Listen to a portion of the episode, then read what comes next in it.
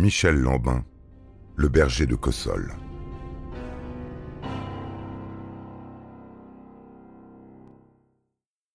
Michel Lambin est interpellé à son domicile le 9 janvier 1984 et placé en garde à vue.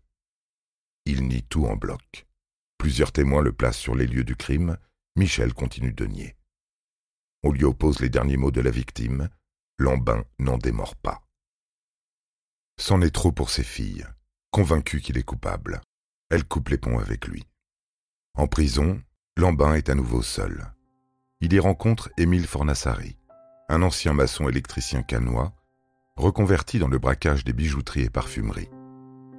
Leur complicité se fait profonde, de celle qui se noue dans le malheur et la dépression.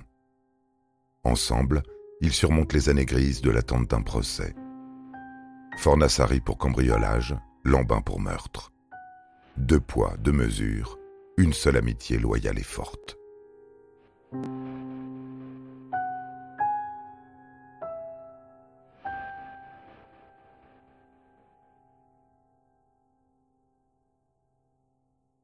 Michel Lambin paraît le 23 juin 1986 devant la cour d'assises de Paris.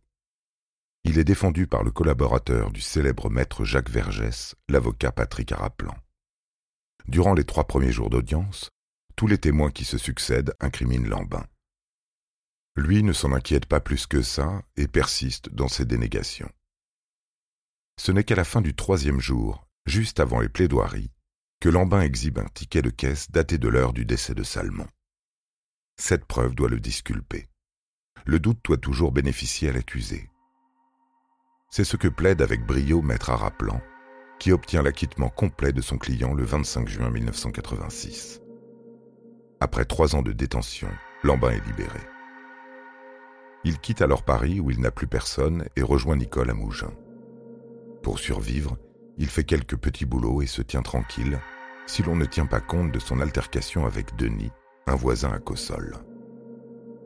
Oh, ce n'était pas grand-chose, une simple dispute. Michel a sorti un fusil et fait feu en direction de Denis. Trois fois rien, je vous dis.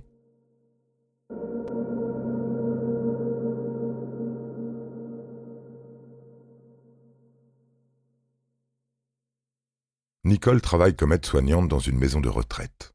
Pour l'aider ou la voir à l'œil, Michel s'y fait embaucher. Il donne à manger aux personnes âgées, leur fait la conversation, les aide à s'habiller, les promène dans le jardin. Tous le voient comme un garçon gentil et serviable, un employé modèle. En 1991, le couple quitte tout et part s'installer en Suisse, à Plan-les-Ouates, sur le canton de Genève. Il n'y reste que deux ans, la vie étant bien trop chère pour eux.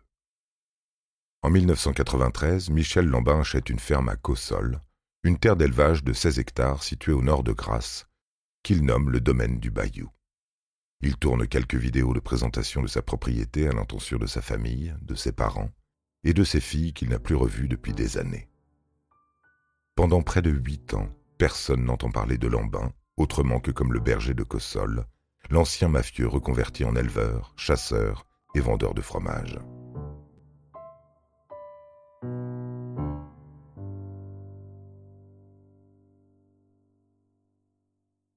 Ancien mafieux Pas si ancien que ça.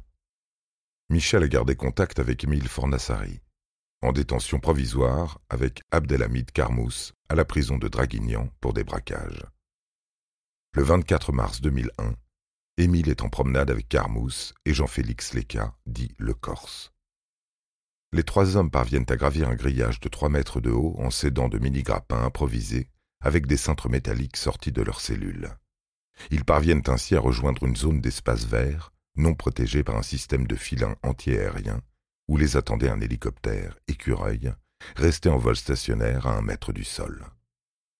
Les cas, dont c'est la troisième évasion, étaient condamnés pour une prise d'otage. Le plan riposte est immédiatement déclenché sur la côte d'Azur, mais ne permet pas de retrouver la trace des évadés. Les policiers de Toulon et Nice retrouvent le lendemain la 504 volée, qui a permis aux fugitifs de prolonger leur fuite en direction de la Roquette sur Siagne. La voiture a été abandonnée à trois kilomètres du lieu d'atterrissage forcé de l'hélicoptère, au sur siagne Le pilote a gardé un pistolet braqué sur la tempe durant toute l'opération. L'incendie du véhicule a effacé toutes leurs traces. Farid et Rajdi les conduit chez Lambin. Émile lui a loué des caravanes installées sur sa propriété de Cossol pour abriter les futurs évadés. Farid, canois de 23 ans, évadé de prison où il était en détention provisoire pour le meurtre d'un cafetier, fait déjà partie des locataires. À Nicole Rossi, qui vit avec lui, Lambin explique que ces hommes sortent de prison et qu'il les héberge en attendant qu'ils retrouvent un emploi. Carmous s'éclipse rapidement pour fuir en Tunisie. Grand bien lui a pris. Quelques jours après leur arrivée, Nicole est tirée du sommeil par un tir de carabine. Tout de suite après, deux autres tirs. Michel vient d'abattre le Corse alors qu'il dormait dans sa caravane. Depuis toutes ces années, la jeune femme a appris qu'il valait mieux ne rien voir, ne rien dire, et ne surtout pas poser de questions à Michel. Elle reste donc dans la maison. Le lendemain, son compagnon abat tous les arbres d'une partie de la forêt et prépare un énorme bûcher. Il y place le corps de Léka et allume le feu qui brûle pendant trois jours. Michel lui explique qu'il purifie ainsi le défunt, comme le font les hindous. Elle fait semblant d'y croire.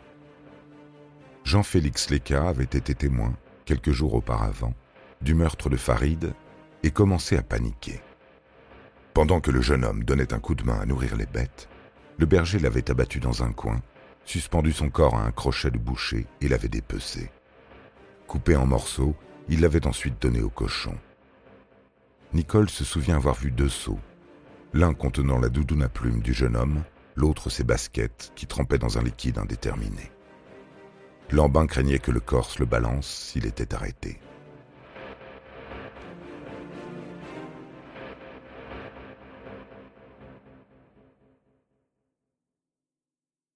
Après le printemps 2001, plus personne n'entend parler de Farid ou de Jean-Félix. Les mois passent et Lambin continue sa petite vie de berger tranquille.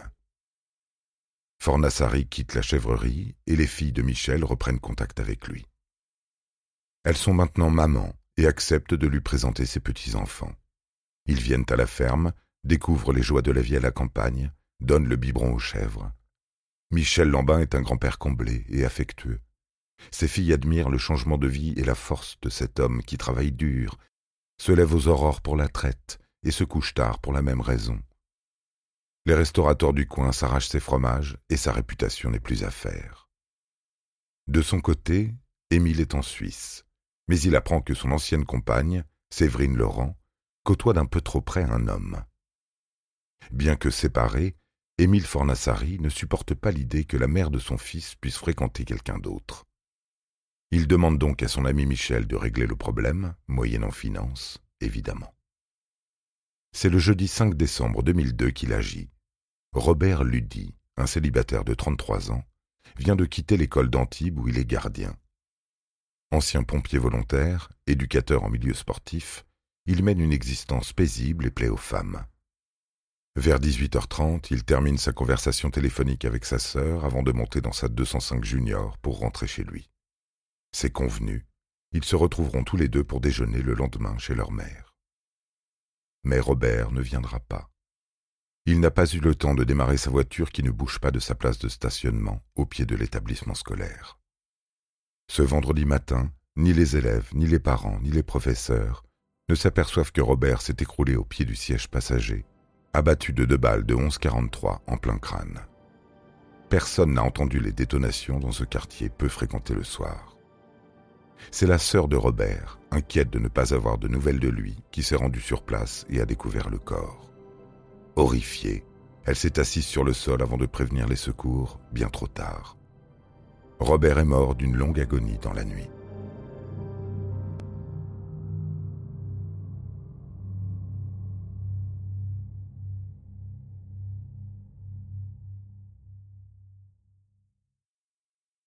Les enquêteurs tentent de trouver des indices matériels ou génétiques, mais aucune trace ADN ne se révèle exploitable.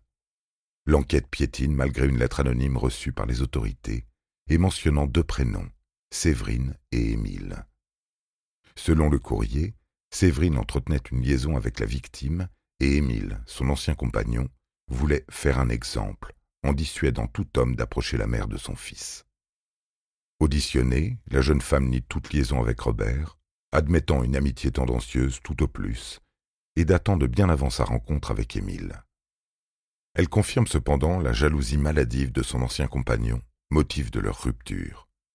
Ajoutez à cela, une conversation téléphonique est captée dans le cadre d'une enquête pour stupéfiants impliquant le neveu d'Émile, Thierry Fornassari. Analysée sous tous les angles par les policiers, elle mène à un lien avec un fatigué dans la tête qui fait du fromage sur le plateau de Cossol. Michel Lambin est immédiatement pointé du doigt par cette description. La rumeur circulait sur le fait que le berger avait recueilli Émile Fornassari après son évasion de la prison de Draguignan en mars 2001. La ferme est alors perquisitionnée, mais ni Michel ni Nicole ne lâchent d'infos. Les fouilles ne donnent rien, l'enquête est classée. Entre-temps, les relations entre Nicole et Michel se dégradent. Il lui en préfère une autre, plus jeune, plus jolie, radiophysicienne. Elle lui donne une petite fille en 2004. En février de la même année, après trois ans de cavale, Émile Fornassari est interpellé à Zurich alors qu'il partait pour l'Argentine. Il est bien sûr interrogé sur le meurtre de Robert Ludy, mais également sur la disparition de Farid et du Corse. Rien. Émile ne sait rien. Il est mis en examen pour évasion, puis placé en détention provisoire à la prison des Baumettes. Retour à la case départ. Dès qu'il apprend son arrestation, Michel se prépare à accueillir une nouvelle fois son ami chez lui. Il est mis en contact avec Jean-Yves Guéret pour monter l'opération. 28 000 euros sont à la clé. Mais la veille du jour J, le 1er juillet 2004, un différend oppose les deux hommes quant à la répartition de la somme. Jean-Yves se trouve sur la propriété de Michel en terrain couvert. Michel décide de ne pas partager du tout et abat son complice de plusieurs balles de fusil. En attendant mieux, il enterre le corps sur sa propriété.